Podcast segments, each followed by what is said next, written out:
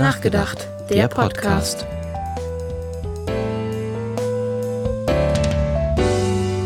Heute Corona und staatszersetzende Ideologien. Ja, da sind wir auch schon wieder mit der neuen Folge von Drüber nachgedacht. Heute, wie ihr schon gehört habt, mit einem Thema, was uns momentan wohl alle beschäftigt. Einerseits natürlich diese Coronavirus-Pandemie, die uns jetzt schon seit über einem Jahr begleitet und dazu passend auch eben staatszersetzende Ideologien und was das überhaupt mit dem Coronavirus zu tun hat, ähm, erfahren wir in dieser Folge heute. Um nochmal einen Überblick darüber zu erhalten, was jetzt, wie das nochmal alles angefangen hat mit Corona und so weiter, haben wir euch einen Corona-Rückblick erstellt, den wir jetzt anhören, würde ich sagen. 27. Januar. Es gibt erste Infizierte in Deutschland. Wir sind äh, insgesamt wachsam und vorbereitet.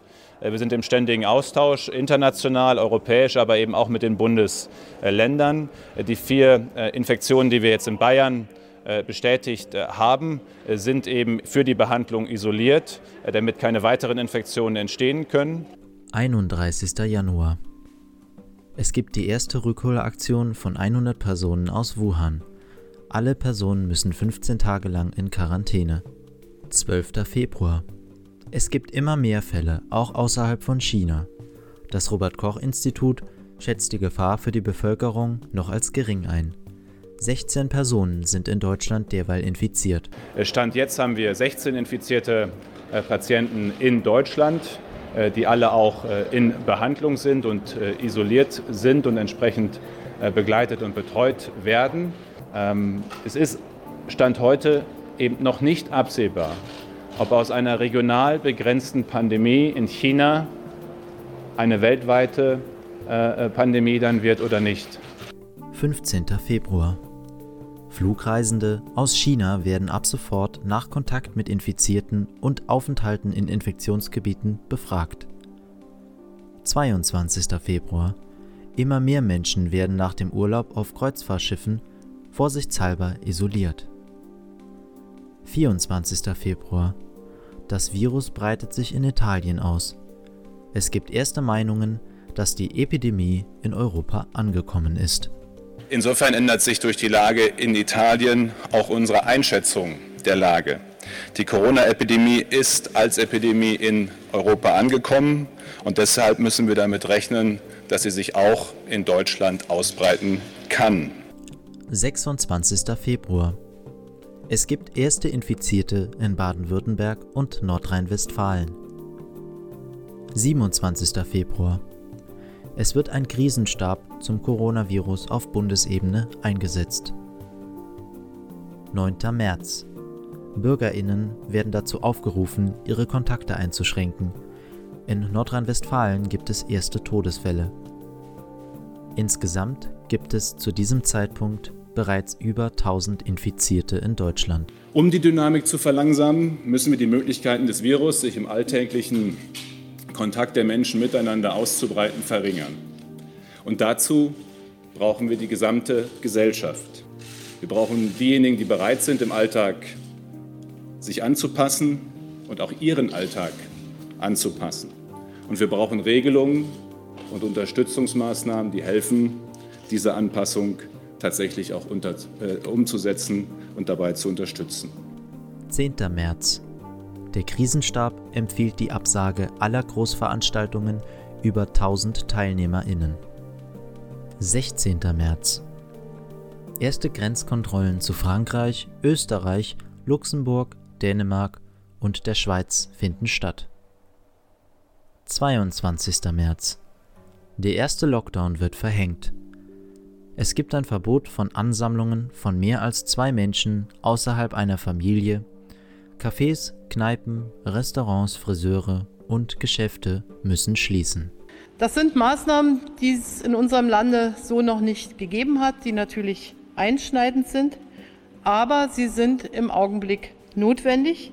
Zweitens, für den Publikumsverkehr zu schließen sind Bars, Clubs, Diskotheken, Kneipen und Theater Opern, Konzerthäuser, Museen, Messen, Ausstellungen, Kinos, Freizeit- und Tierparks, Spezialmärkte, Spielhallen, Spielbanken, Wettannahmestellen, Prostitutionsstätten, Bordelle und ähnliche Einrichtungen, Fitnessstudios und alle weiteren nicht an, an anderer Stelle in diesem Papier genannten Verkaufsstellen des Einzelhandels und Spielplätze. 15. April. Die Schulen werden schrittweise wieder geöffnet. Kontaktbeschränkungen werden bis zum 3. Mai verlängert. 20. April. Geschäfte unter 800 Quadratmetern Ladenfläche dürfen wieder öffnen. Sachsen führt als erstes Bundesland die Maskenpflicht ein. 22. April. Milliardenschwere Hilfen für Arbeitnehmerinnen, Firmen und die Gastronomie werden beschlossen. 16. Juni. Die Corona-App geht an den Start. 7. Juli. Reiserückkehrer aus Risikogebieten müssen sich künftig auf das Coronavirus testen lassen. 1. August. 30.000 Menschen protestieren in Berlin gegen die Corona-Maßnahmen unter dem Motto Das Ende der Pandemie, Tag der Freiheit. Die Organisatorinnen der Demonstrationen behaupten derweil, es habe sich angeblich um 1,3 Millionen Menschen gehandelt. Es waren mehr Menschen zur Demonstration gegen die Corona-Maßnahmen gekommen, als die Veranstalter bei der Polizei angemeldet hatten. Eine bunte Mischung aus Menschen, die ihre Freiheitsrechte durch Corona eingeschränkt sehen, Impfgegnern, Corona-Leugnern und verschiedenen Rechtsextremisten. Ich möchte generell sämtliche Freiheitsrechte, wenn es geht, wieder wiederhergestellt bekommen. Die Zahlen gehen hoch, das stimmt, aber das ist ja klar, wenn mehr gemessen wird, wenn, hier, wenn mehr, mehr, getestet wird, dann gehen ja die Zahlen nach oben. Das ist ja völlig logisch. Die Polizei stellte zahlreiche Verstöße gegen die Auflagen zum Schutz gegen Corona fest. Die Demonstranten trugen keine Masken, hielten kaum Abstand. Aber auch bei der folgenden Kundgebung hielt sich niemand an die Auflagen. 29. August. Erneut versammeln sich die Menschen in Berlin, um gegen die Corona-Maßnahmen zu protestieren. Dieses Mal handelt es sich um ca. 40.000 Personen. Demonstranten durchbrechen außerdem die Absperrungen vor dem Reichstag und stürmen auf die Treppe. 30. September. Angesichts wieder steigender Infektionszahlen fordert die Kanzlerin zum Durchhalten auf. Wir haben viel gelernt, wir sind auch recht gut durch den Sommer gekommen, aber wir wissen, dass vor uns die schwierigere Zeit liegt, nämlich die Herbst- und Wintermonate. Und wir sehen einen schrittweisen Anstieg. Und äh, das ähm, ist natürlich ein Grund zur Beunruhigung. Aber wir wissen auch, dass wir dem uns entgegenstellen können mit den richtigen Maßnahmen. Und das war heute der Gegenstand unserer Konferenz. Was können wir tun? Welche Signale, welche Botschaften senden wir an die Menschen? 7. und 8. Oktober. Die Bundesländer beschließen ein Beherbergungsverbot für Urlauber aus inländischen Risikogebieten. 22. Oktober. Es gibt erstmals mehr als 10.000 Neuinfektionen innerhalb von 24 Stunden. 2. November. Beschluss eines erneuten Teil-Lockdowns mit Einschränkungen bei Kontakten und Freizeitaktivitäten. 9. November. Als erster westlicher Hersteller veröffentlicht BioNTech und Pfizer seine Studienergebnisse zu einer möglichen Impfung. 18. November. Erneute Proteste in Berlin, diesmal zum Beschluss der Änderungen im Infektionsschutzgesetz und eine Störaktion im Bundestag. Und wir fragen nach bei Olaf Sundermeier in Berlin. Die Demonstration wurde aufgelöst, heißt es. Wie erleben Sie das vor Ort? Also wir haben jetzt zehn, Tausende von Menschen, die hier demonstrieren. Obwohl die Polizei die Kundgebung hier aufgelöst hat, harren sie aus, widersetzen sich den Aufforderungen der Polizei, die Demonstration aufzulösen. Die Menschenmenge hier ist dicht gedrängt und ohne Maske. Das äh, Problem ist, dass Kinder unter den Demonstrierenden sind, auch in erster Reihe und die Wasserwerfer deswegen nicht mit Hochdruck die Menschenmenge auseinandertreiben kann. So erleben wir hier eine Pattsituation von tausenden Demonstrierenden, die sagen, wir bleiben hier. 25. November. Der Teil-Lockdown wird um weitere Wochen verlängert. 27. November. Mehr als eine Million Infizierte in Deutschland. 2. Dezember. Großbritannien erteilt als erstes Land weltweit dem Vakzin von BioNTech und Pfizer eine Notfallzulassung. 16. Dezember. Beschluss eines Lockdowns, da der Teil-Lockdown nicht ausreicht. Geschäfte müssen wieder schließen. 18. Dezember. Mehr als 30.000 Neuinfektionen innerhalb 24 Stunden in Deutschland. 26. Dezember. Die erste Person in Deutschland wird geimpft. Eine 101-jährige Frau und 40 weitere Bewohner eines Pflegeheims. 27. Dezember. Impfbeginn in allen Bundesländern. 15. Januar. Mehr als 2 Millionen Infizierte in Deutschland. 19. Januar. Verlängerung des Lockdowns bis Mitte Februar. Pflicht für OP-Masken oder FFP2-Masken in allen öffentlichen Nahverkehrsmitteln und Geschäften. 25. Januar. Mehr als 1,5 Millionen Menschen in Deutschland wurden zum ersten Mal geimpft. 10. Februar. Verlängerung des Lockdowns bis zum 7. März. Friseure dürfen ab dem 1. März wieder öffnen. Ja, das war doch ein sehr interessanter Rückblick, würde ich sagen. Unsere Folge heißt ja Corona und staatszersetzende Ideologien. Jetzt fragen sich vielleicht einige, okay, was heißt denn überhaupt staatszersetzend? Ähm, staatszersetzend ist, wie der Begriff eigentlich schon sagt, also setzt sich aus Staat und Zersetzen zusammen und es sind halt Ideologien, die das Grundgesetz und den Staat angreifen und oder ablehnen. Ja, genau. Und dazu passend, Ideologie ist äh, laut der Bundeszentrale für politische Bildung im äh, neutralen Sinne die Lehre von den Ideen, also das heißt der wissenschaftlichen Versuch, die unterschiedlichen Vorstellungen über Sinn und Zweck des Lebens, die Bedingungen und Ziele des Zusammenlebens etc. zu ordnen.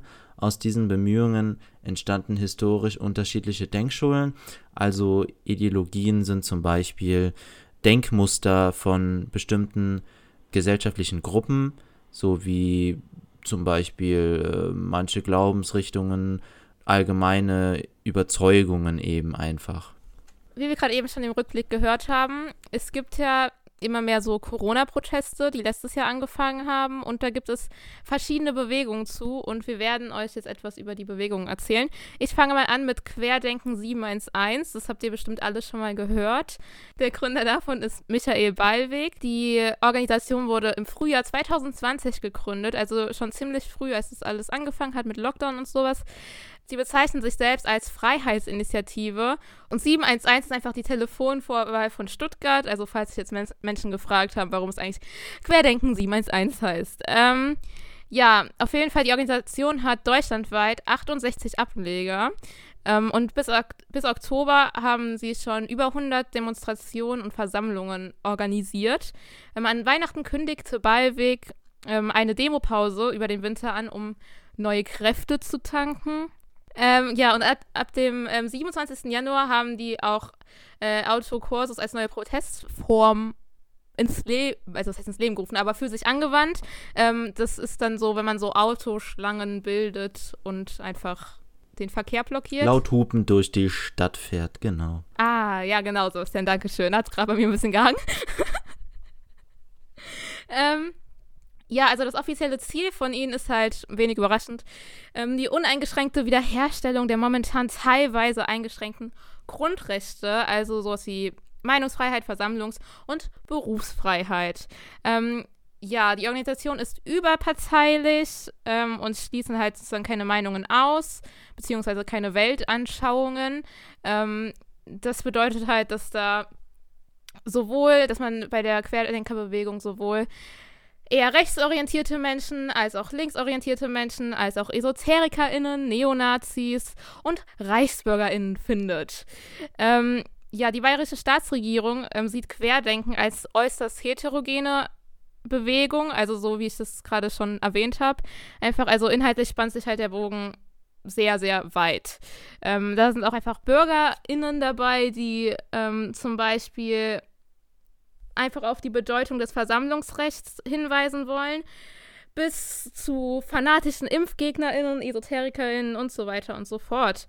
Der Verfassungsschutz Baden-Württemberg beobachtet den Kern von Querdenken 711 sowohl personell als auch ideologisch gäbe es bei Querdenken 711 Überschneidungen, unter anderem zu Rechtsextremistinnen und ReichsbürgerInnen, ähm, beziehungsweise SelbstverwalterInnen.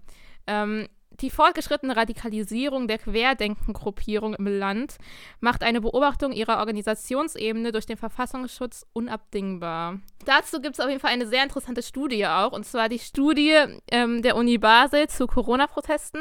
Äh, und zwar heißt die politische Soziologie der Corona-Proteste. Und dazu erzählt euch Sebastian gerade mal ein bisschen mehr. Ja, genau. Also die Studie, die da durchgeführt wurde, hat eben bestimmte Erkenntnisse hervorgebracht. Einerseits, dass sehr charakteristisch für diese neue Bewegung eine starke Entfremdung von den Institutionen des politischen Systems, also den etablierten Medien und zumindest für Deutschland den alten Volksparteien ist. Warum äh, zumindest für Deutschland? Weil es ist eben eine Studie aus der Schweiz. Dementsprechend äh, betrachtet sie nicht nur den deutschen Sprachraum, also schon den deutschen Sprachraum, aber auch Deutschland, äh, die Schweiz und Österreich auch. Die Forscher sprechen bei den QuerdenkerInnen vorsichtig von einer relativen Neigung zum Antisemitismus.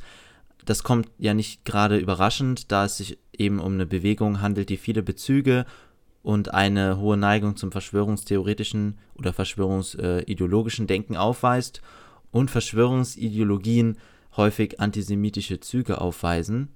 Insgesamt äh, sind die QuerdenkerInnen weder ausgesprochen fremden- oder islamfeindlich, in einigen wenigen Bereichen sogar eher antiautoritär und der Anthroposophie zugeneigt. Ein Großteil äh, will die Alternativmedizin der Schulmedizin gleichstellen, zurück zur Natur und stärker auf ganzheitliches und spirituelles Denken setzen. Ein, mit Blick auf, den, auf die Wahlabsichten lässt sich auch sagen, dass es sich eher um eine Bewegung handelt, die von links kommt, also eher aus der linken Richtung, aber stärker nach rechts geht. Das heißt, zwar könnten die QuerdenkerInnen in ihrer Grunddisposition nicht unbedingt mit dem Bild einer rechten Bewegung zugeordnet werden, allerdings handelt es sich ganz klar um eine Bewegung, die nach rechts offen ist und über ein beträchtliches immanentes Radikalisierungspotenzial verfügt. Ja, ähm, ich habe ganz vergessen, gerade eben noch die Finanzierung zu sagen zu ähm, Querdenken 711. Und zwar sprach der MDR von maximaler Intransparenz der Finanzen, ähm, da die Gelder der Organisation über das Privatkonto von Michael Ballweg ähm, verwaltet werden. Ähm, außerdem hob der MDR zugleich hervor, dass ähm, derartige Aktivitäten von der Privatautonomie gedeckt sind und dass Privatpersonen keiner Transparenzpflicht unterliegen. Und ja, Beiweg nutze beim DPMA äh, angemeldete Markenrechte, um, um innerhalb der Bewegung seinen Willen durchzusetzen. Und als Antwort habe dieser lediglich angegeben, die Ortsgruppen hätten eine Selbstverwaltung und können im Rahmen des Manifests die, der Initiative frei entscheiden. Das ZDF und Netzpolitik.org werfen dem Gründer Michael Beiweg vor, ähm, sich persönlich an den Spenden- und Merchandise-Verkauf zu bereichern, während lokale Initiativen der Bewegung leer ausgingen. Ja, dann gibt es ja auch noch die sogenannte Frauenbus-Tour. Und dazu hast du die Infos, oder? Ja, genau. Also die Frauenbustour, die war tatsächlich auch schon hier in Trier. Das ist gar nicht mal so lange her. Ich glaube, das war in der Weihnachtszeit, weil die da auch so Weihnachtskostüme anhatten. Also die Frauenbustour, das sind eben so Menschen, die versuchen, Menschen zum Widerstand gegen die Pandemie-Maßnahmen der Bundesregierung zu mobilisieren. Die bedienen sich dabei auch wieder klassischen Verschwörungserzählungen über Covid-19, picken sich gut klingende Aussagen heraus und bilden so ihr Widerstandskonzept gegen die in Anführungszeichen sogenannten Marionetten der Politik, wie man das, wie die Leute das da immer gerne sagen. Da gab es sogar, glaube ich, mal ein Lied von Xavier Naidoo dazu, da hat er auch von Marionetten gesprochen, also der ist ja auch da sehr tief verwurzelt. Das war, glaube ich, noch vor Corona, bevor der so im öffentlichen Verständnis so völlig abgedreht ist. Ähm, mehrere Wochen reisten sie eben mit so Bussen quer durch Deutschland und hielten in Städten Kundgebungen ab und halten das wahrscheinlich immer noch, wobei ich dazu jetzt gar keine neuen Informationen mehr habe, ob die das momentan noch so krass machen. Jedenfalls sind die MitgliederInnen davon Eva Rosen, das ist die Vorsitzende des Vereins VIA 2020 und eine Unterstützerin von äh, Sucharit Bhakti, Alexandra Motschmann, das ist eine, auch eine Aktivistin, Wiebke Matern, eine Sängerin, die rechtsan, äh, rechtsalternativen YouTuber Elia T. und Erkan sowie auch Sandra Wesolek, auch eine Aktivistin, und Janko Williams, Anwalt von Anwälte für Aufklärung, was auch so eine Gruppierung ist, die sich gegen die Corona-Maßnahmen behaupten möchte. Das Ganze wird unterstützt von Honk for Hope, was man auch Honks for Hope nennen könnte. ähm, also meiner Meinung nach, das sind, ähm, und die sind halt eben für Wahrheit, Liebe, Freiheit und Gerechtigkeit unterwegs, wie sie das immer so schön sagen, und versuchen mit ihrer in Anführungszeichen weiblichen Energie die Menschen zusammenzuführen. Ähm, sie sind auch gegen alle Menschen, die Masken tragen und vor allem gegen die Polizei, denn die, äh, die die Maskenpflicht eben kontrolliert, denn sie arbeitet für die fas faschistische Regierung und man lasse sich von man lasse sich diese Schikanerie nicht gefallen, schließlich sei man nicht ihr Befehlsempfänger. Sie springen auch auf diesen Querdenkenzug auf und versuchen ihn durch Weiblichkeit und Feminismus einen neuen Anstrich zu geben, auch wenn diese feministischen Ansätze in den Reden schlichtweg eigentlich nie thematisiert werden. Und es einfach nicht feministisch ist, Menschen zu gefährden. Ja, ich glaube. Ja. Wollte ich nur noch mal so gesagt haben. Äh, der Frauenbustour ging es eben vor allem um Menschen, die sich nicht wehren können, um kranke, arme und behinderte Menschen. Sie dürfen nicht isoliert werden, wie es gerade passiert, und für sie müsse man kämpfen ja, ich weiß nur nicht, ob die Kranken das so toll finden, wenn man versucht, äh, die Maskenpflicht irgendwie abzuschaffen und die Corona-Maßnahmen loszulassen, weil das sind ja auch teilweise Menschen in der Risikogruppe. Ich glaube, man würde die Menschen eher vom Coronavirus schützen als vor den Maßnahmen, aber okay, das sind eben Ansichten der Frauenbustour. Die RednerInnen nehmen zudem immer wieder Bezug auf die Verschwörungserzählungen NWO, also New World Order, das hatten wir ja schon mal in der letzten Folge, und The Great Reset und deren von rechtsextremen, äh, Rechtsextremisten oft thematisierten Tag X oder D-Day. Ein bisschen deutsche Finanzkritik eben hier, nur weil der Staat Steuern einbeziehen äh, will, kann es ja nicht sein, dass beide Elternteile arbeiten müssen. Ein bisschen Globalisierungs- und Ausbeutungskritik da, Kauf nicht bei Nestle und Amazon, also alles so ein bunt gemischter Haufen, sag ich mal. Die Frauen der Bustour behaupten, es ginge ihnen eben um Liebe, Freiheit und Menschheit. Vielmehr sind sie aber eher so eine neue Plattform für Menschen, die konspirative Erzählungen verbreiten und den Virus leugnen oder eben den möglichen gefährlichen Krankheitsverlauf einfach verharmlosen. Wie das Ganze überhaupt mit diesen Hygienedemos angefangen hat, hast du, glaube ich, auch recherchiert. Ja, und zwar, also es gibt mehrere GründerInnen. Ähm, einmal der Dramaturg Anselm Lenz, ähm, der Autor Hendrik Sodenkamp und die Aktivistin Bad Seber und ich kann diesen Aus äh, Nachnamen wahrscheinlich nicht richtig aussprechen, aber ich versuche es einfach. Ähm, Ndiaye. Ja, seit dem 28. März organis äh, organisieren äh, diese GründerInnen halt ähm, Hygienedemos unter dem Motto Nicht ohne uns, ähm, hauptsächlich in Berlin. Also ja, wir haben noch gar nicht gesagt, also die Veranstalter von den Hygienedemos ähm, nennen sich KDW. Ähm, das steht für Kommunikationsstelle Demokratischer Widerstand. Und nicht für ein Kaufhaus in Berlin. Ja. Ähm, ja, die KDW-Gründer bestreiten die Gefährlichkeit des Virus SARS-CoV-2, ähm, deuten die Corona-Maßnahmen als Notstandsregime, ähm, das Widerständler beenden müssten und berufen sich dazu auf das Grundgesetz für die Bundesrepublik Deutschland. Ähm, die ehemals freie Presse sei gleichgeschaltet, die öffentliche Diskussion abgeschafft und daher solle mit Atemschutzmasken und Mindestabstand für die Grundrechte demonstriert werden. Ähm, also im Gegensatz zu den anderen sagen die wenigstens noch, okay, tragt eure Maske auf der Demo, aber ja, ich weiß nicht, ob das ist, oft, äh, weil sie da wirklich so, weil sie das wollen oder weil sie es müssen. Die KDW-Website beschrieb den Lockdown-Beschluss des Bundestags als Ermächtigungsgesetz in einer de facto Diktatur, deren System am Ende sei. Zur Hygienedemo riefen das rechtsextreme Netzwerk Demokratie e.V., der frühere Radiomoderator Ken Jepsen über seinen Kanal KenFM und der Gründer der Website äh, Rubicon Jens Wernicke auf.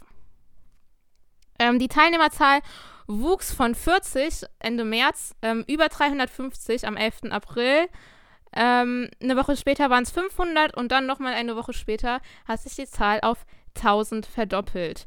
Ähm, Im Mai, 1. 2. Mai, gingen die Zahlen nochmal so auf 300 ungefähr zurück und bis jeder bisherigen Kundgebung nahm die Polizei Personalien auf, erteilte Platzverweise und leitete Strafermittlungsverfahren ein, etwa wegen Verstößen gegen das Infektionsschutzgesetz oder Widerstand gegen Vollstreckungsbeamte. Ähm, Anselm Lenz wurde am 1. Mai 2020 ähm, sogar festgenommen, nachdem er Polizistinnen, PolizistInnen ähm, mit Zeitungen beworfen hatte und ja, die Prote Proteste wurden zunehmend von AfD, NPD, der Identitären Bewegung und QAnon-Anhängern unterstützt oder laut Robert Kiesel vom Tagesspiegel von Rechtspopulisten bis hin zu Rechtsextremen gekapert. Ähm, der Holocaustleugner Bert Walter machte als Teilnehmer der Berliner Hygienedemos gleichwohl die Juden und ihre angebliche Übernahme der Parlamente für die weltweite Pandemiebekämpfung verantwortlich und begrüßte bewaffnete Aufmärsche vor Landesparlamenten in den USA. Ähm, seit Mai 2020 beteiligten sich nach Beobachtung des Szenenkenners Olaf Sundermeier immer mehr Holocaust-LeugnerInnen, NPD-Aktivistinnen und AnhängerInnen der Rechts des rechtsextremen Flügels der AfD an den Hygienedemos. Ähm, ja, zu dem Kern der Demonstranten kann euch Sebastian, glaube ich, noch mehr sagen. Genau, also der Kern davon ähm, ist eben Uli Gellermann. Das ist ein ein Dokumentarfilmer, der bei Sputnik News äh, tätig ist, auch äh, ne, so einem Medium. Auch Thomas Grabinger, das ist äh, ein Videofilmer, der beim Blog Journalistenwatch äh, tätig ist. Das ist auch eher so ein Blog aus der Gegenöffentlichkeit, also auch eher im rechten Milieu. Dann Ken Jepsen, auch der Volkslehrer Nikolai Nörling. Ich weiß nicht, ob ihr von dem schon mal gehört habt, aber der hatte auch des Öfteren schon ähm, Probleme mit der Polizei und den Sicherheitsbehörden und äh, hat versucht, seine äh, Schüler praktisch äh, in seine Ideologie reinzuziehen, weshalb er dann auch ähm, suspendiert wurde. Dann auch eine Influencerin und AfD-Angehörige namens Caroline Mathieu, die dazu auch gehört. UnterstützerInnen der, dem, der, dieser ähm, Demos sind zum Beispiel Xavier Naidu, Attila Hildmann oder auch der Rechtsextremist Jürgen Elsässer mit seinem Magazin Compact, das eben auch so ein äh, Medium der Gegenöffentlichkeit darstellt. Die Berliner Innenverwaltung sieht in den Aufrufen zur Hygienedemo ideologische Anknüpfungspunkte für RechtsextremistInnen, insbesondere für rechtsextremistische ReichsbürgerInnen. Ähm, am Rande der Berliner Hygienedemos vom 1. Mai griffen 15 Personen ein Kamerateam des ZDF, der ZDF Heute Show an und verletzten dabei fünf Teammitglieder, vier davon schwer. Das war auch breit in den Nachrichten damals und das hat, denke ich, auch einige geschockt, mich inklusive, dass das mittlerweile tatsächlich so weit geht, dass die auch schon ähm, körperlich gegen die Presse vorgehen und nicht nur Lügenpresse ähm, auf der Demo schreien. Zum 9. Mai rief dann zum Beispiel auch Attila Hildmann zur Freiheitsdemo für das deutsche Volk in Anführungszeichen auf vor dem Reichstagsgebäude. Zuvor hatte er halt zum Beispiel in Netzvideos wochenlang von einer angeblich drohenden Diktatur und einem Ermächtigungsgesetz gewarnt, das Gesundheitsminister Jens Spahn im Auftrag des US-amerikanischen Milliardärs Bill Gates zum 15. Mai einführen wolle und das Eugenik und Völkermord bewirken werde. Also man vergleicht eben dieses neu, diese Neufassung des, ähm, der Hygieneverordnung, die auf Bundesebene eben beschlossen wurde, mit dem Ermächtigungsgesetz, was damals die Nazis, ähm, die praktisch den Nazis die Macht in Deutschland verliehen hat. Was natürlich äh, problematisch ist, wenn man diese zwei Dinge vergleicht, weil das absolut nichts miteinander zu tun hat. Dabei hatte er auch mit Schusswaffen posiert. Am 8. Mai drohte er Satanisten und Kinderficker das ist ein Zitat, äh, wie Bill Gates sollten ihn fürchten und zeigte sich mit einer Pumpgun auf dem Schießstand, wo er mehrere Schüsse abgab. Also er stellt sich auch so als ähm, Kämpfer dar. An anderer Stelle kündigte er an, er werde nur mit Waffe in der Hand und erhobenen Hauptes im Kampf für unsere Freiheit sterben. Der Staat wolle ihn umbringen, weil er die Wahrheit verbreite. Also völlig durchgeknallt, kann man glaube ich sagen. Also der ist mit seinen Ansichten mittlerweile so auf irgendeinem anderen Stern. Nach einer Untersuchung des ZEW, was das Leibniz-Institut für europäische Wirtschaftsforschung ist, in Mannheim und der Berliner Humboldt-Uni waren derartige Veranstaltungen auch Superspreader-Events. Also dementsprechend ähm, kann man sich auch gar nicht aus der Verantwortung stehlen, dass man da nicht auch dafür gesorgt hat, dass sich das Virus weiter verbreitet, was auch sehr problematisch ist. Auch der Präsident des Bundesamts für Verfassungsschutz, Thomas Haldenwang, sagt, dass die Gefahr besteht, dass eben RechtsextremistInnen sich mit ihren Feindbildern und staatszersetzenden Zielen an die Spitze der Corona-Demonstration stellen, die aktuell mehrheitlich von verfassungstreuen BürgerInnen angeführt würden. ExtremistInnen würden jedoch die aktuelle Lage genauso nutzen wie in der sogenannten Flüchtlingskrise. Was also im Internet mit Propaganda, Verschwörungserzählungen und Falschinformationen begonnen hat, ist jetzt praktisch in der realen Welt angekommen und versucht eben so auf Menschen einzuwirken. Nach Erkenntnissen des Bundesamts für Verfassungsschutz von Anfang September 2020 waren auch Rechtsextreme die Wortführer auf diesen bundesweit. Mehr als 90 Kundgebungen und laut dem Politikwissenschaftler Josef äh, Hollenburger werden Kinder regelmäßig von der Szene inszeniert. Dadurch lasse sich eine Bewegung stark emotionalisieren, Dazu fällt mir zum Beispiel ein, dass auf dieser Demo damals in Berlin auch Kinder als Schutzschild verwendet wurden und so praktisch vor die Menschen gestellt wurden, damit eben die Wasserwerfer nicht draufhalten können und dass die Polizei nicht eingreift, was auch eine ähm, Nutzung, eine Ausnutzung der Kinder eben fortsetzt. Christian Wohren von Zeit Online schrieb dazu, dass anders als bisherige Protestbewegungen die QuerdenkerInnen von denen einige den QAnon-Verschwörungsmythos von gefangen gehaltenen und für Experimente missbrauchten Kindern verbreiten, eben Kinder nicht nur für ihre Inhalte benutzen, sondern sogar aktiv das Kindeswohl gefährden, für, diese, für das sie vorgeben, einzutreten, was ich ja eben schon gesagt habe mit diesem Schutzschild. Da sie sich auch, auch da sie sich nicht an die Auflagen wie Mindestabstandsgebot und Maskenpflicht halten und so dem, zudem bewusst eben das Risiko eingehen, dass die Polizei gegen sie vorgehen werde.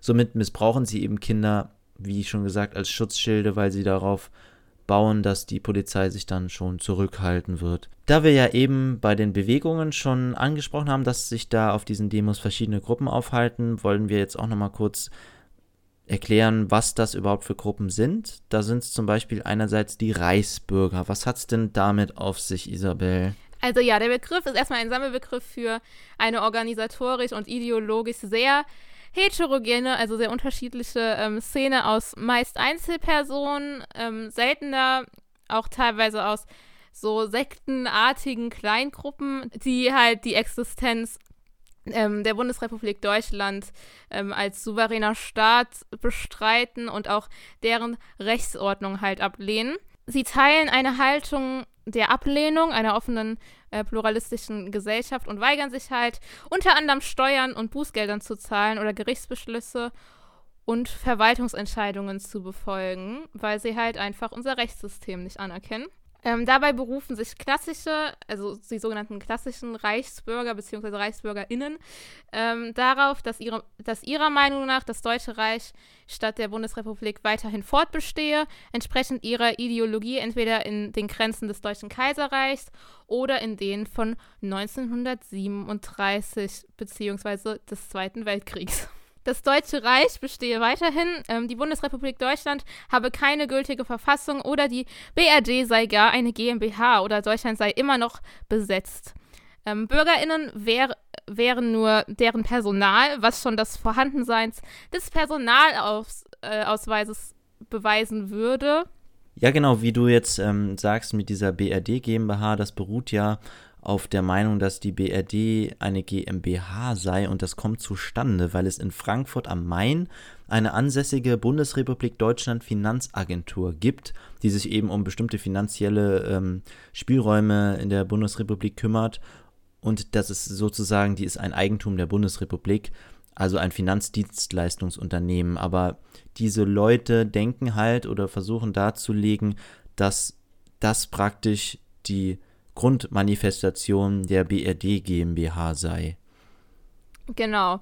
Und 2019 waren unter 19.000 Mitgliedern 950 Rechtsextremistinnen, RechtsextremistInnen. Ja, was sind die Aktivitäten von äh, ReichsbürgerInnen. Ähm, ja, also zum einen das Ausste Ausstellen von Scheindokumenten und Geldmacherei, ähm, Vermeidung von Gebühren, Strafzahlungen und Gerichtsbeschlüssen, ähm, Straftaten und Militanz, Rechtsextremismus und Selbstverwaltung. Ähm, ja, jetzt ist vielleicht die Frage, wie verhalten sich denn die Reichsbürger, ReichsbürgerInnen ähm, auf Hygienedemos? Ähm, ja, also die Gruppe ist im Internet straff organisiert, betreibt sogar einen Internetauftritt samt dem eigenen Radiosender DDB Radio. Besonders ist die Gruppe in Baden-Württemberg und Bayern aktiv ähm, und AnhängerInnen der Gruppe haben in den letzten Monaten die Hygienedemos im Südwesten bereist, um Menschen für ihre verfassungsfeindlichen Anliegen zu begeistern. Ähm, Zitat: Die Menschen wachen langsam auf, wir sind auf einem sehr guten Weg. Die verfassungsgebende Versammlung findet immer mehr Gehör. Ähm, Gerade bei Corona-Protesten seien die früher öffentlich wenig wahrnehmbaren Reichsbürger stark sichtbar geworden, oft als eingeladene Gäste der Querdenkerbewegung. Ja, dann gibt es auch die identitäre Bewegung, die man auch bei Corona-Protesten vorfindet. Was ist denn das genau? Also die, das ist eine rechte Gruppierung, kann man sagen, die sehr von, die als Grundgerüst praktisch den Ethnopluralismus besitzen. Also sie gehen von einer geschlossenen, ethisch homogenen europäischen Kultur aus, deren Identität vor allem von einer Islamisierung bedroht sei, so ein bisschen ähnlich wie damals die Pegida-Demonstrationen. Also was ist Ethnopluralismus? Das ist ähm, biologisch begründete Einheitlichkeit einer Volks- und Abstammungsgemeinschaft also die strebt die kulturelle Reinhaltung der Gesellschaft von äußeren Einflüssen an, die als fremd oder gar feindlich deklariert werden. Das heißt also, jedes Volk habe eine separate gemeinschaftliche Kultur und einen je eigenen Charakter, der gegen Bedrohungen und Vermischungen zu schützen sei. Man kann das Ganze auch so ein bisschen als Rassismus und Rassen bezeichnen. Also abgelehnt werden Möglichkeiten gesellschaftlichen Wandels, Integration, kulturelle Adaption, eine flexible Identitätsbildung oder der Wandel religiöser Überzeugungen, allgemein individuelle Entscheidungen bezüglich moderne Kultur, Werten und Traditionen. Den Gruppen werden angeblich unveränderliche Charakterzüge zugeschrieben, die durch den Zufall per Geburt in einer bestimmten Weltreligion festgelegt seien. Das heißt also, laut deren Meinung verhalten sich Deutsche so und so, Amerikaner verhalten sich so und so, ähm, Asiaten verhalten sich dann auf eine andere Art und Weise und die sollten eben nicht miteinander vermischt werden. Also dem demokratischen Parlamentarismus begegnet die äh, identitäre Bewegung mit Ablehnung. Ähm, die identitäre also sie stellt sich in die Tradition der antidemokratischen, vor allem von bürgerlichen, Intellektuellen und Akademikerinnen getragene konservative Re Revolution der Weimarer Republik und durch eben möglichst unveränderliche Sprache und subtile Beeinflussungsstrategien auf den öffentlichen Diskurs sollen in der Gesellschaft eben negative Assoziationen gegenüber rechtsextremistischen Parolen und Ideen überwunden und eine gesellschaftliche Anschlussfähigkeit erreicht werden. Das heißt, man versucht sich ein bisschen hip und vogue zu geben, versucht eben auf äh, neuen Medienkanälen wie Instagram, TikTok, YouTube und so aktiv zu sein und dann ein bisschen sozusagen die Jugend zu kapern und ähm, das so schön vermeiden, das irgendwie mit rechts äh, in Verbindung zu setzen oder Rechtsextremismus, sodass das eben so ein bisschen so wirkt, als wäre das eine reguläre Einstellung, die man so haben kann. Der, also die Positionen der identitären Bewegung sind nicht mit dem Grundgesetz vereinbar, das sagt auch so der Verfassungsschutz. Entstanden sind die in Frankreich ursprünglich, in Deutschland seit 2014 äh, da aktiv und das ging eben hierzulande aus der Sarrazin-Bewegung hervor, also einer kulturrassistischen Splittergruppe, die sich eben auf die Schrift Deutschland schafft sich ab des Rechtspopulisten ähm, Thilo Sarrazin beruft. Also ich denke, äh, Thilo Sarrazin habt ihr wahrscheinlich oder einige von euch schon mal gehört. Das ist eben so ein Publizist, der damals äh, sein Buch da veröffentlicht hat, was auch sehr medienweite Wellen geschlagen hat. Sie lehnen außerdem auch die Idee, die Idee der universellen Menschenrechte völlig ab und sprechen auch in dem Zusammenhang immer wieder vom großen Austausch, wie einige andere Gruppen ebenfalls. Dann gibt es natürlich auch noch eine Gruppe, die auf diesen Demos sehr aktiv ist, besonders in letzter Zeit wahrscheinlich durch eben die Veröffentlichung oder die Zulassung der Impfstoffe. Das sind eben ImpfgegnerInnen. Was genau sind ImpfgegnerInnen auf diesen Demos? Ja, also wie der Name schon sagt, Menschen, die gegen die Impfung sind. Ähm, ja, also sie behaupten halt, ja, der Corona-Impfstoff wäre hochriskant und die Nebenwirkungen könnten erheblich sein, teilweise bis zum Tod führen oder so. Also es ist sehr übertrieben halt, aber es sind halt ImpfgegnerInnen. Ähm, ja, Geimpfte könnten Schäden erleiden, die irreversibel sind, wie zum Beispiel der Tod. ähm, in den vergangenen Wochen wurden Impfzentren oder Wegweiser ähm, dorthin beschädigt und beschmiert mit der Aufschrift Gift. Und ähm, bundesweit werden Flyer verteilt, die Corona verharmlosen und Zweifel an der Corona-Impfung wecken sollen auf Kundgebungen, Mahnwachen und mit Autokorsus. Ähm, das scheint so die neue Demoform des Jahrhunderts zu sein, habe ich gerade irgendwie das Gefühl. Autokorsus. Ja, genau, wenn einfach die normalen Demos nicht mehr zugelassen werden oder verboten werden, dann äh, fahren wir einfach mit dem Auto durch die Stadt. Richtig gut fürs Klima. Ähm, ja, genau, also ja, also genau, mit Autokorsus ähm, äh, oder einfach, also mit Kundgeben mit Kundgebungen, Mahnwachen und Autokursus ähm, waren ImpfgegnerInnen vor einer angeblichen Zwangsimpfung und verbreiten Falschbehauptungen über den Corona-Impfstoff, beziehungsweise über die Corona-Impfstoffe. Es sind ja inzwischen schon drei. In der Vergangenheit drang eine kleine Gruppe von ImpfgegnerInnen in den Vorgarten des rheinland-pfälzischen Innenministers äh, Roger Levens ein und verteilt ähm, Flyer und Grabkerzen vor seiner Haustür. Also ziemlich, ziemlich krass. Ja, in Chatgruppen werden Aussagen von PolitikerInnen als vermeintlicher Beleg für eine angebliche Zwangsimpfung durch die Hintertür sozusagen ähm, gesehen und vor allem äh, und vor dem Hintergrund kursierender Verschwörungserzählungen gestellt. Also sehr oft sind Impfgegner einfach auch verschwörungsgläubig. Das hängt irgendwie alles sehr gut miteinander zusammen, sehr oft. Auch Vergleiche, die den Holocaust verharmlosen, werden dabei gezogen, bei denen eine angebliche indirekte Impfpflicht mit der Judenverfolgung der Nationalsozialisten gleichgesetzt wird. Also da gab es im letzten Sommer, glaube ich, war das, ähm, gab es ganz viele Bilder von Demo-Teilnehmern. Ich weiß nicht, ob du die gesehen hast, Sebastian, wo sich Menschen ähm, so äh, einen Judenstern angeklebt haben an den Arm und äh, da drin stand irgendwie ähm, ungeimpft oder so.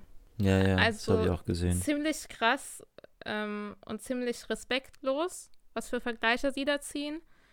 Und ja. Ja, mit Flyern hast du ja auch schon Erfahrungen machen müssen. Ähm, ich habe gehört, du hattest da so einen Flyer in deinem Briefkasten. Ja, was genau hat es denn damit auf sich? Ja, also in der Tat, ich hatte einen Flyer von den Freiheitsboten ähm, bei mir im Briefkasten. Ich würde sagen, ich sage einfach mal so, was so auf dem Flyer alles so drauf stand. Und dann können wir ja mal sagen, was wir dazu denken, beziehungsweise was unsere Recherche dazu ergeben hat. Ähm, ja, also direkt auf der Vorderseite ähm, wird das Beispiel, äh, wird, wird ein Beispiel gebracht von einer 21-jährigen Frau aus Schweden, bei der der schnell zugelassene Impfsto äh, Schweinegrippe-Impfstoff von vor zehn Jahren ähm, zu Narkolepsie geführt hat. Das ist, also Narkolepsie ist diese unheilbare Schlafkrankheit. Ihr habt bestimmt auch schon mal davon gehört. Ähm, ja, wenn man den Flyer dann aufmacht, ist auf der ersten Seite direkt die Überschrift: Ist die Covid-19-Impfung sinnvoll? Ähm, das Gefährliche bei dem Flyer ist so ein bisschen, dass Fakten mit Unwahrheiten vermischt werden, was man halt auch schon so ein bisschen direkt an dem ersten Satz sieht. Da steht nämlich, dass die Impfung Menschenleben retten kann. Also dass Impfungen allgemein Menschenleben retten, kann, retten können. Was ja stimmt. So, und dann fangen die aber so an, so Fragen zu stellen, also so Bedenken, weil es wäre ja eine Notfallzulassung und es sind doch ganz unbekannte Nebenwirkungen, die sogar bis zum Tod führen können. Und was ist mit unbekannten schlimmen Langzeitrisiken, wie zum Beispiel einer Autoimmunerkrankung, Verschlechterung der Verläufe späterer Infektionen, Embryonalschädigung oder weiblicher Unfruchtbarkeit? Ähm, ja, dann wird darin aufgerufen, sich halt umfassend zu informieren und Nutzen gegen Schäden abzuwägen. Und ein Zitat zum Beispiel ist, ähm, tun sie das auch für ihre Kinder und Kindeskinder, deren Schicksal in ihren Händen liegt. Also es versucht halt sehr viel Angst zu schüren. Ähm, dann wird noch als Vergleich herangezogen der Kontergan-Skandal, ähm, der damals ja zu Missbildungen von Neugeborenen geführt hatte. Und ja, dann ist man auch schon bei der zweiten Seite. Da wird dann gefragt, wie, also ist die Überschrift, wie gefährlich ist Corona eigentlich? Ähm, dort wird dann um, indirekt geschrieben, dass Covid-19 nicht schlimmer als eine Grippe sein soll. Und sie tätigen außerdem dann die Aussage, dass die Intensivstation im November nicht stärker belegt war als im Sommer. Ja, dann auf der Rückseite ist die Überschrift unser Neujahrswunsch. Ähm, sie wünschen sich halt eine Rückkehr, zu, Rückkehr zur Normalität. Ich meine, gut, wer tut sich das nicht wünschen, ne? Aber mit der Begründung, da wir ein leistungsfähiges Gesundheitssystem haben.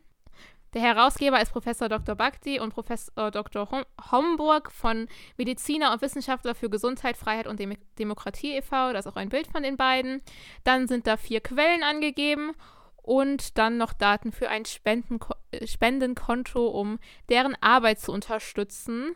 Ähm, ja, also wie gesagt, wir haben uns diesen Flyer mal etwas genauer angeschaut und einfach mal die Quellen und alles gecheckt.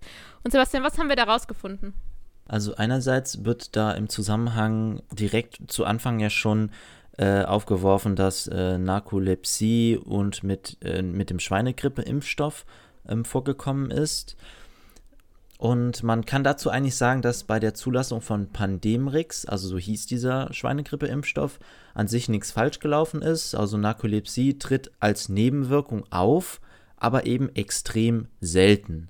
Also 60 oder 90 Millionen Menschen wurden mit Pandemrix geimpft und hier im Norden ähm, gab es circa 500 Fälle davon, also von Narkolepsie.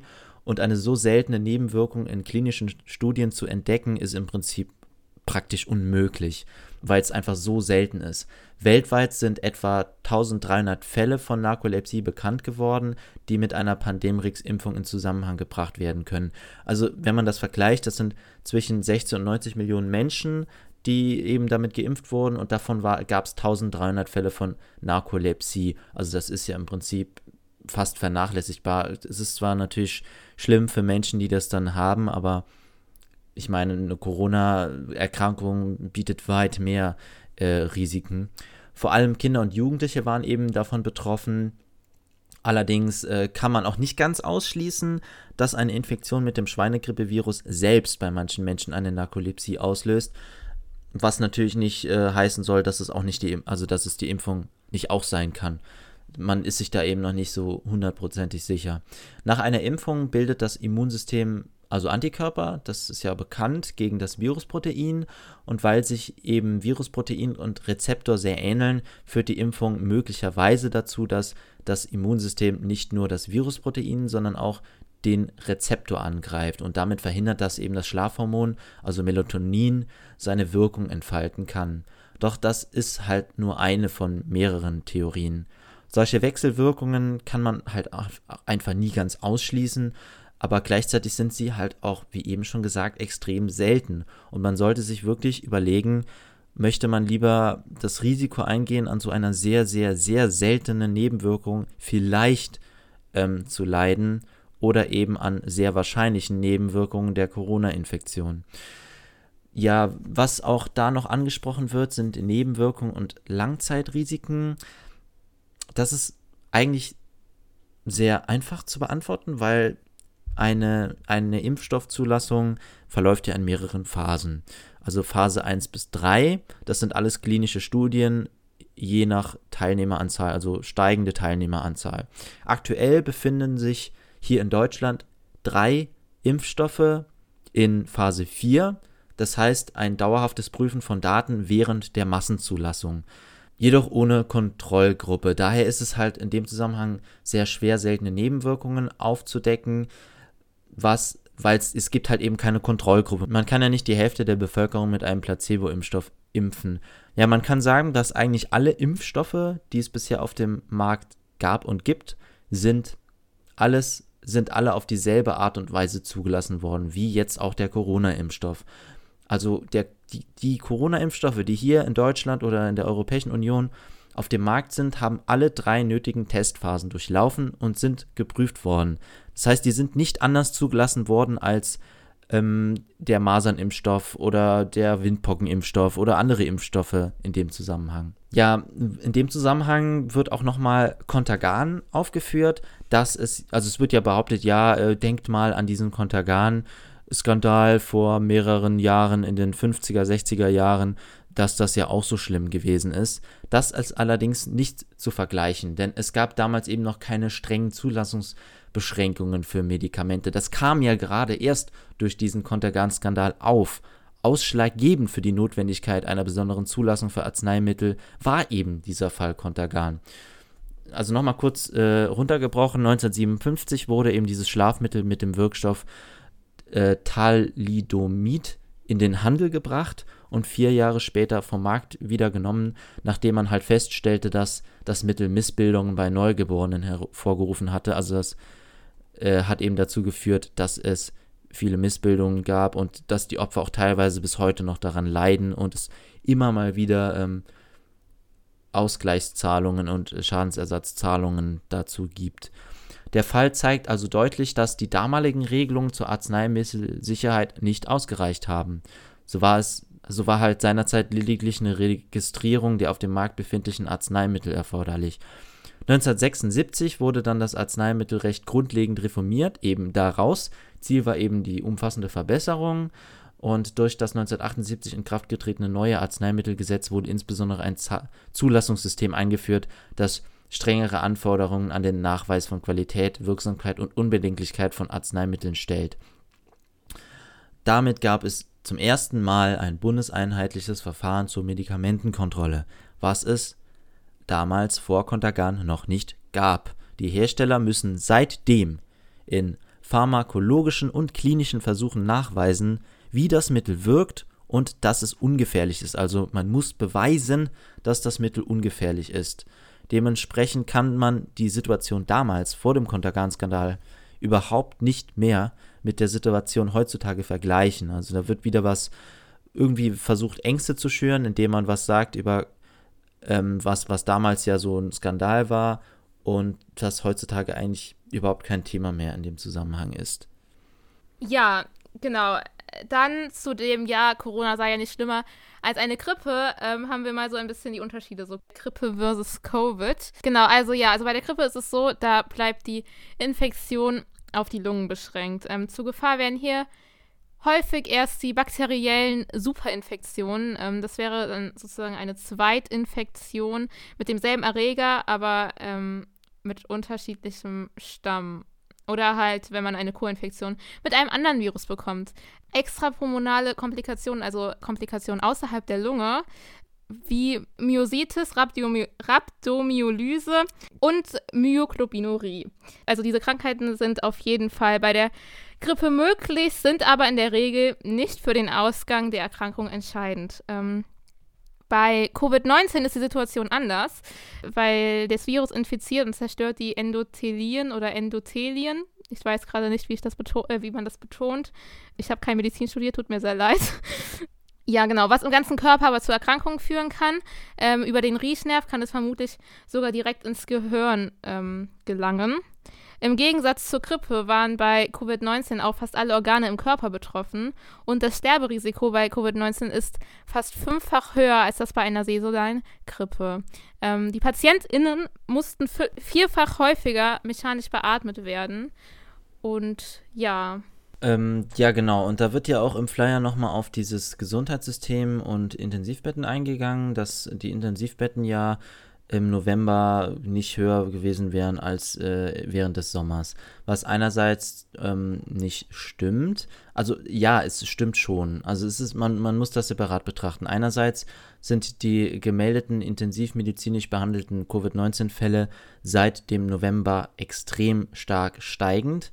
Also während des Sommers waren das so zwischen 0 und 500 maximal Fälle. Ab Oktober ging es dann in der Kurve leicht hoch und dann hat so seinen Peak irgendwann im Januar gehabt mit 5500 äh, Covid-19-Fällen. Was mit den Intensivbetten äh, ist es so, dass es gibt eben belegte Betten, freie Betten und so eine sogenannte Notfallreserve. Was man jetzt sehen kann an zum Beispiel einer Grafik, ähm, ist, dass die belegten Betten relativ konstant bleiben, aber man sieht eben, dass die freien Betten sehr stark abnehmen in dem Zusammenhang und auch die Notfallreserve ab November wieder abnimmt. Also warum ist das überhaupt so, dass die Situation so ist, ist natürlich durch den Lockdown. Hätten wir keinen Lockdown, wären die belegten Intensivbetten natürlich äh, viel höher. Das sieht man ja auch in anderen äh, Ländern, auch in europäischen Ländern, dass da auf Intensivstationen äh, sehr hohe Probleme reichen. Natürlich sind wir in Deutschland mit unserem Gesundheitssystem sehr gut dran, was äh, verfügbare Betten angeht, aber wir sind natürlich auch nicht perfekt. Dementsprechend ähm, kann es auch vorkommen, dass wenn die Zahlen zu hoch gehen, dass uns eben auch die Intensivbetten ausgehen. Ich meine, von einer Triage kann man in dem Zusammenhang bei uns Gott sei Dank noch nicht sprechen, aber wenn man die Zahlen so hätte weiterlaufen lassen, dann hätte es eventuell auch dazu führen können und das möchte, glaube ich, niemand. Ja, also ist ja eigentlich voll positiv, dass wir das vorgebeugt haben. Ähm, von daher ist dieses Argument, ja, aber wir haben ja ein gutes Gesundheitssystem. Ja, das ist gut. Das heißt aber nicht, dass wir hier unendlich Kapazitäten haben. Ähm, und desto weniger belegt ist, desto besser. Wir haben uns dann natürlich auch noch mit den Quellen beschäftigt und uns geguckt, was wurde so als Quelle angegeben. Weil zum Beispiel der ersten Quelle wurde auf einen Bericht von, von dem ZDF verwiesen. Und da würde man erstmal denken, ja, ist seriös. Also ich meine, der Bericht war auch seriös, aber es war, also der Bericht hat einfach nur erklärt, was eine Notfallzulassung ist, sozusagen. Also es hat nicht wirklich was mit der Corona-Impfung in dem Sinne so, wie sie es jetzt in dem Flyer dargestellt haben, zu tun gehabt, weil die Quelle, die sie angegeben haben, eigentlich nicht wirklich ja, relevant ist, da es bei uns in der EU keine Notfallzulassung war, sondern eine reguläre, geprüfte Zulassung bei der EM EMA, also der Europäischen Arzneimittelagentur, die halt die Sachen überprüft. Dann war eine Quelle, also war der Wikipedia-Artikel von dem Kontergan-Skandal verlinkt. Ähm, ich glaube, dazu hat Sebastian gerade eben schon genug gesagt und genug erklärt, ähm, weil ich meine, der Fakt, dass da halt dann, wie gesagt, das Nebenwirkungen und so hatte, das ist ja, das ist so, deswegen, also der Wikipedia-Artikel ist ja auch richtig, aber Sebastian hat es ja gerade eben schon erklärt. Ähm, dann wurde auf die WHO verwiesen für die Zahlen ähm, der Grippefälle. Warum die das getan haben, ist uns irgendwie nicht so eingeleuchtet, weil, also da steht halt, dass es im Schnitt pro saisonaler Grippe halt ähm, 40.000 bis 60.000 1000 ähm, Grippefälle weltweit gibt. Dabei haben wir halt so aktuell so 600 bis 800.000 Corona-Fälle weltweit und das ist halt mehr als zehnfach so viel. Also ja, das hat irgendwie wenig Sinn gemacht, aber keine Ahnung. Dann haben sie noch das ähm, DIVI-Intensivregister verlinkt. Dazu hat Sebastian gerade eben auch schon viel zu den Intensivbetten gesagt. Ähm, unsere Quellen übrigens findet ihr auch. Also die haben wir, glaube ich, auch hier bei dem Podcast verlinkt. Und wenn nicht, haben wir auch ähm, Linktree. Wenn man über Instagram oder Twitter darauf klickt, da steht das auch nochmal. Dann könnt ihr euch die Quellen für diese drüber nachgedacht Folge äh, durchlesen und für jede andere drüber nachgedacht Folge. Dann haben wir uns natürlich auch die Herausgeber genauer angeschaut. Zum Beispiel der Professor Dr. Bhakti. Er ist Facharzt für Mikrobiologie und Infektionsepidemiologie. Seine Positionen wurden von Experten und Institutionen, darunter Vertreter der Universitäten Mainz und Kiel, scharf zurückgewiesen und als irreführend bezeichnet. Er ist Mitautor des Buchs Corona Fehlalarm. Ich glaube, das sagt auch schon vieles. Ähm, und als einen Grund für die hohen Todesraten in den städtischen Ballungsgebieten Norditaliens und Chinas nannte er, dass die starke Luftverschmutzung dort und die damit einhergehenden Vorschädigungen der Lunge die Auswirkungen von Corona verstärken.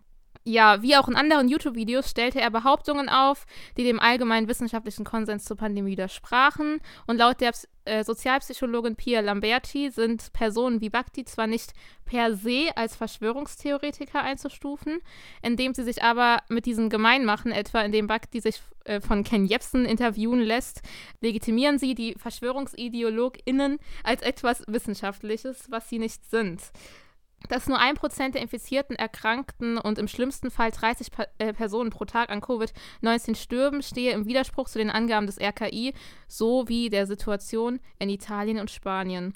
Ähm, die Süddeutsche Zeitung hat mal geschrieben, was Bhakti sagt, ist nicht völlig falsch, jedoch vermischen sie Fakten mit Spekulation und Desinformation. Und das ist halt das, was eigentlich, also ist genau die Taktik, die halt bei dem Flyer, wie gesagt, halt auch angewendet worden ist.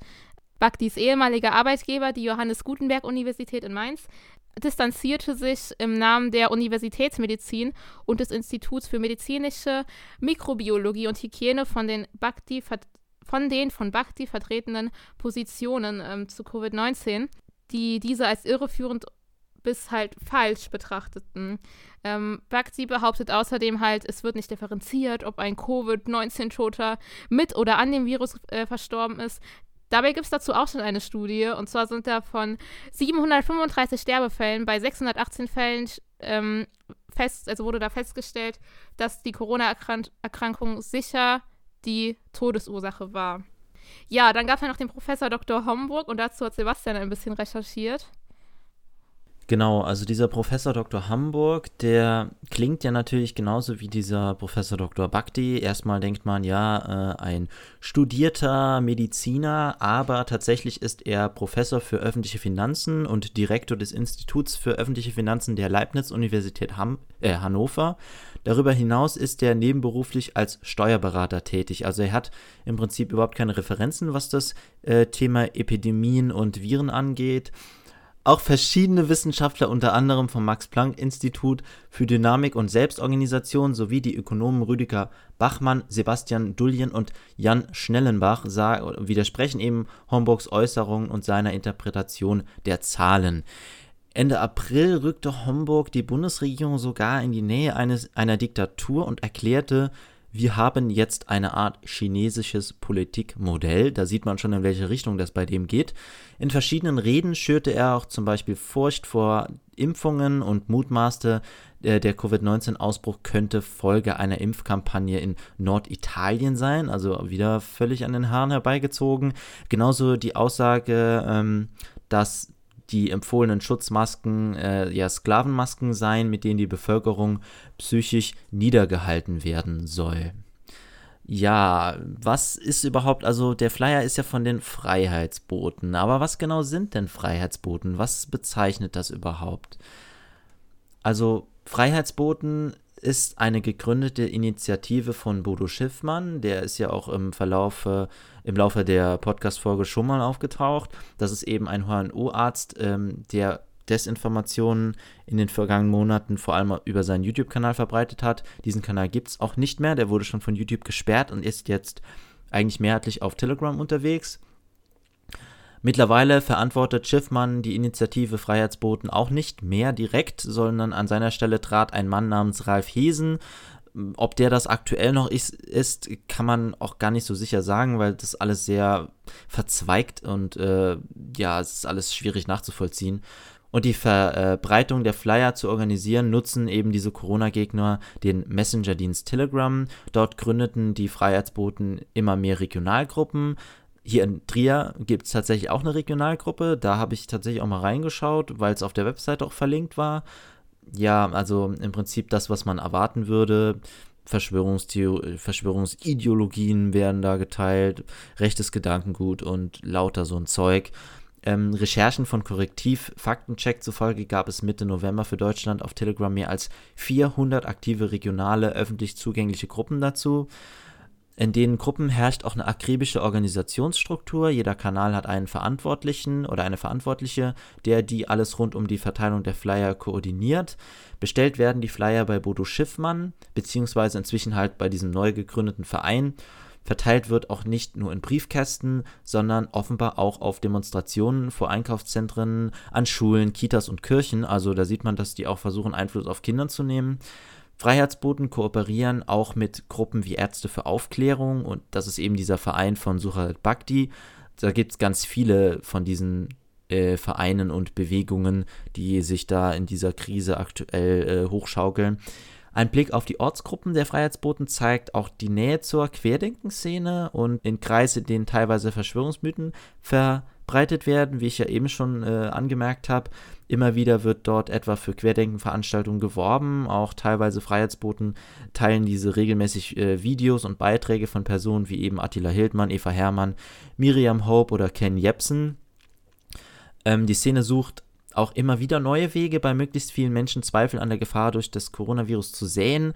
Und dabei, säh, dabei wabern eben diese Desinformationen nicht mehr nur in sozialen Netzwerken, sondern eben auch ausgedruckt zu Hause bei uns im Briefkasten, was dann eben nochmal dieses haptische zeigt, also dass man dann was haptisches in den Händen hat, wo man das nochmal liest, also was hat, hat nochmal einen ganz anderen Einfluss auf die Menschen einfach.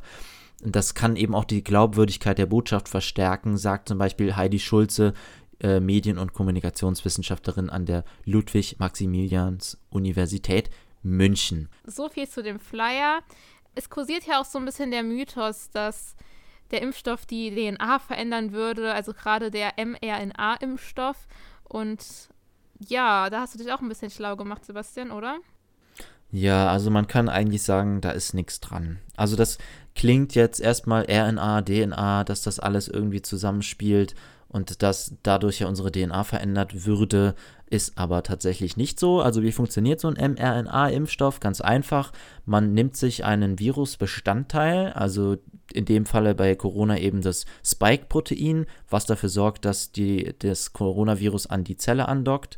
Man nimmt das als einzelnes Protein, mantelt das praktisch in eine Lipidhülle um und äh, spritzt das eben ins Muskelgewebe und die Zellen nehmen das dann auf und fangen an, dieses Spike-Protein zu produzieren, worauf dann der Körper eben die Immunantwort bereitstellt. Was man da aber klar sagen muss, ist, dass diese RNA äh, überhaupt nicht in den Zellkern kommen kann. Also die gelangt zwar in die Zelle, aber nicht in den Zellkern.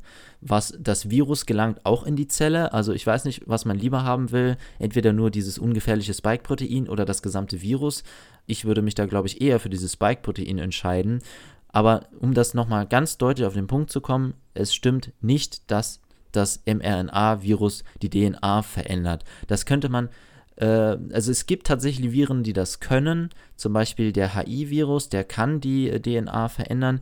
Dafür braucht er aber bestimmte Proteine, eben Transkriptase und Integrase-Proteine, die ähm, dafür sorgen, dass die Viren-DNA oder RNA äh, umgeschrieben wird in menschliche DNA und die Integrase bedeutet halt, dass diese DNA dann in die menschliche DNA integriert wird, was aber bei der Impfung faktisch nicht der Fall ist. Und dafür müsste schon äh, der Impfstoff auch in den Zellkern kommen, was bei mRNA-Impfstoffen erstmal gar nicht passiert. Das passiert zwar bei Vektorviren-Impfstoffen, die kommen auch in den Zellkern, haben allerdings ähm, nicht diese Proteine, um sich, in den, äh, um sich in die DNA zu integrieren. Das heißt, es ist faktisch unmöglich, dass diese Impfstoffe unsere DNA verändern, auch wenn das immer behauptet wird. Also ja, passend dazu hat ähm, MyLab, das, also den YouTube-Kanal kennt, kennen bestimmt sehr, sehr viele von euch, hat passend dazu auch ein Video hochgeladen, ähm, wo sie nochmal so darauf eingeht und diese ganzen Impfmythen und sowas.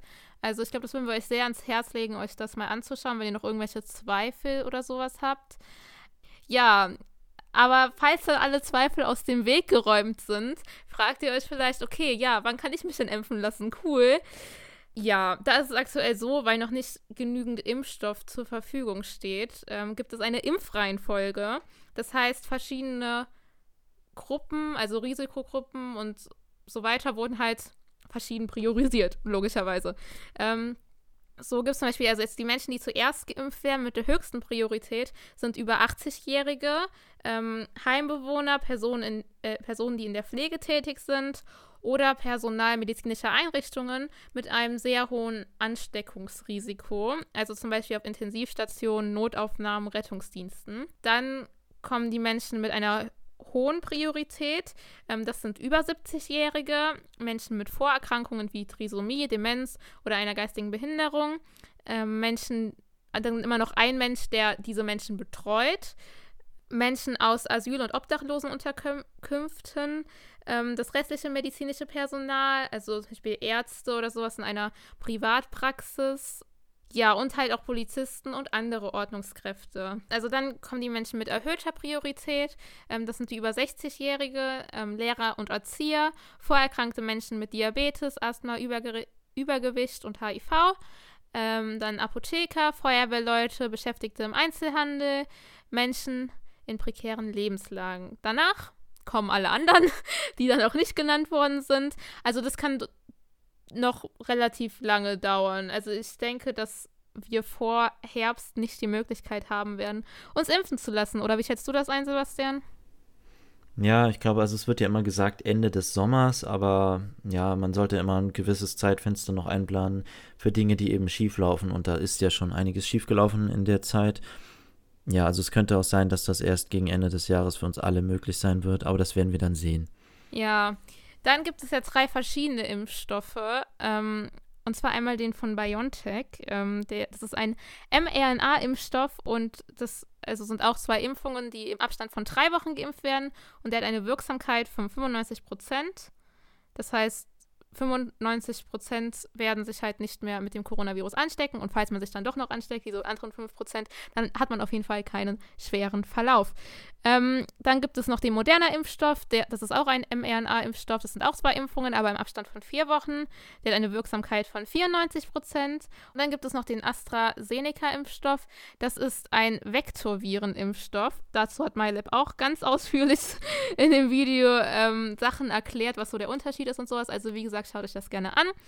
Ähm, sonst springt das hier so ein bisschen den Rahmen. Ähm, das sind auch auf jeden Fall zwei Impfungen, auch im Abstand von vier Wochen. Und die Wirksamkeit ist je nach Studie zwischen, liegt je nach Studie zwischen 62 und 90 Prozent. Und jetzt gibt es viele Menschen, die sagen, sie wollen sich damit nicht impfen lassen, aufgrund der vergleichsweise niedrigen Wirksamkeit im Gegensatz zu den anderen Impfstoffen. Dabei ist die Wirksamkeit an sich gar nicht so niedrig.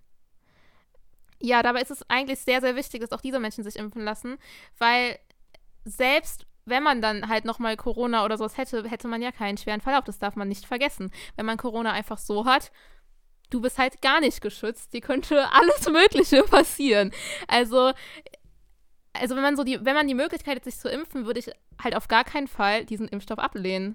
Das ja, muss einfach mal dazu gesagt werden, so, weil irgendwie, ich weiß nicht, also das ist schon wie so eine, ja, ich möchte aber die bessere Impfung, aber seid einfach froh, dass es eine Impfung gibt, sozusagen. Oh Gott, das kommt sehr vorwurfsvoll rüber, aber ich, mich regt das immer so ein bisschen auf, weil es schützt ja trotzdem. Ist ja nicht so, dass, dass man sich einfach impfen lässt und dann irgendwie alles wie vorher ist. So, ja. Ja, genau. Man muss halt bedenken, dass eben, wie du schon gesagt hast, der Impfstoff schwere Verläufe verhindert. Und ähm, es gab sogar jetzt, was ich gestern noch gelesen habe, Zahlen, dass nach der, wenn man die Zweitimpfung davon ein bisschen hinauszögert, dass der Impfstoff danach bis zu 80% Wirksamkeit zeigt. Also es ist definitiv kein schlechter Impfstoff. Ähm, wir haben aktuell drei zugelassene Impfstoffe. Dazu kommt demnächst wohl noch dieser ähm, äh, Impfstoff von Johnson Johnson, das auch ein Vektorimpfstoff ist. Und gegen Ende des Jahres, Anfang nächsten Jahres wahrscheinlich auch noch der mRNA-Impfstoff von äh, CureVac, der auch auf einem guten Weg ist. Es gibt natürlich in anderen Ländern auch noch andere Impfstoffe, wie in Russland den Sputnik 5 ähm, oder manche chinesische Impfstoffe, wenn die wirken und die sich bei der EMA zum Beispiel bewerben und da eine Zulassungsverfahren bekommen und äh, ordentlich zugelassen werden, dann sind das auch Impfstoffe, die man hier verimpfen kann. Also es gibt einige Möglichkeiten in der nächsten Zeit, dass das Ganze besser werden wird. Und es kann natürlich auch sein, dass wir uns vielleicht im Herbst beziehungsweise im Winter oder Anfang des nächsten Jahres vielleicht nochmal impfen lassen müssen, wegen den Mutationen. Das kann man jetzt alles noch nicht so genau abschätzen. Manche Impfstoffe wirken gegen die Mutation problemlos. Der AstraZeneca wirkt teilweise, also er wirkt halt gegen die, die britische Variante, aber gegen die südafrikanische Variante wohl nicht so gut. Also das ist halt alles momentan nicht ganz so abzuschätzen. Das sehen wir halt einfach im Laufe des nächsten Jahres oder genau im Laufe des Jahres einfach. Ja, dann haben wir jetzt schon sehr, sehr viel geredet. Ähm, wie ist denn unser Fazit? Was ziehst du so aus dieser Folge, Sebastian? Ja, ich würde sagen, Corona ist ein Thema, was uns jetzt schon seit über einem Jahr begleitet. In Deutschland jetzt aktiv seit, ich würde sagen, Februar, wie wir ja eben schon im Rückblick äh, zu Anfang der Folge gehört haben. Und klar, es laufen nicht alle Dinge perfekt. Und ja, der Lockdown fordert uns alle, er fordert die Wirtschaft, er hat teilweise manche Existenzen mit Sicherheit auch ähm, zerstört, muss man leider auch so sagen. aber was ist die Alternative dazu? Also von diesen Leuten, die auf solche Proteste gehen, kommt ja eigentlich nie eine großartige Alternative, außer alles öffnen. Also es ist ja keine Alternative, keine ernstzunehmende Alternative. Klar, man kann versuchen, irgendwie Risikogruppen zu schützen, aber das ist halt alles nicht so durchsetzbar und man schützt die Gesellschaft am besten, indem wir einfach die Zahlen niedrig halten und das sollten wir einfach aktuell machen. Also ich rate euch persönlich, geht nicht auf solche Corona-Demonstrationen. Es sind Superspreader-Events, wie schon äh, eine neueste Studie dazu rausgefunden hat. Ähm, es, er demonstriert da eben mit diesen ähm, staatszersetzenden Ideologien zusammen. Also ihr macht euch gemein mit diesen Leuten und das solltet ihr am besten einfach vermeiden und habt einfach Hoffnung. Ich glaube, Hoffnung ist das, was uns am meisten jetzt, was wir am meisten einfach brauchen Optimismus.